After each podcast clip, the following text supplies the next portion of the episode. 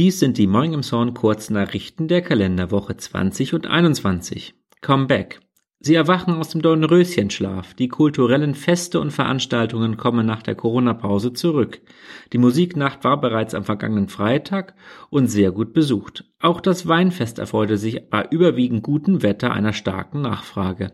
Am Pfingstsonntag, den 5. Juni, wird auch wieder an der Dittchenbühne der Ochs gegrillt und am 12. Juni folgt Jazz Roses im Rosengarten am Literwald. Viele geführte Radtouren können im Rahmen des Stadtradelns gemacht werden. Zeitraum 30. Mai bis 19. Juni. Am Freitag, den 17. Juni, findet auf dem Schützenplatz an der Turnstraße die Sportlerehrung statt. Außerdem ist am Samstag Tag des Sports, bei dem sich Emsonner Vereine vorstellen und am Sonntag, den 19. Juni, ist Biathlon ab 9 Uhr. Bereits am morgigen Vatertag, den 26. Mai, findet auf der Festwiese am Steindammpark wieder die Flankyball-WM statt. Corona-Folgen beim EMTV.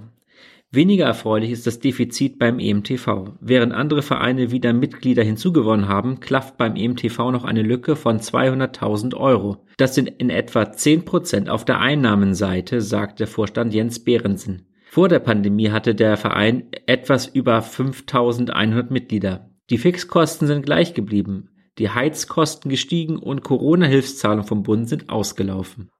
Offener Haftbefehl.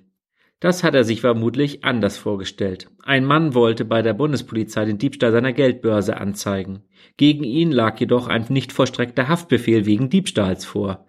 Er wurde festgenommen und kam erst nach der Leistung einer Sicherheitszahlung durch eine Bekannte wieder frei. Mehr Strafen, aber weniger Unfälle. 2021 gab es in Emshorn mehr Straftaten als im Vorjahr. 20 Prozent mehr. Allerdings führt dies Polizeichef Thorsten Buchwitz auf mehr Kontrollen im Bahnhofsumfeld und vor allem auf Drogenkriminalität zurück.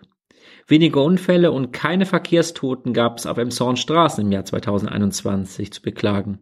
159 Verletzte bei 220 Unfällen. Ein guter Wert, denn 2017 waren das über 350 Unfälle.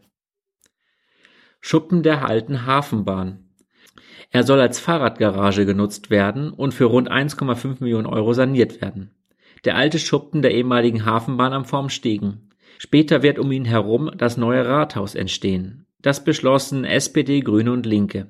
Zu viel für die CDU. Thorsten Kruse rechnete vor, dass ein Stellplatz rund 17.000 Euro kosten würde. Außerdem gab Steffen Stünke zu bedenken, dass vom Buttermarkt aus das vermeintliche historische Gebäude nicht sichtbar wäre.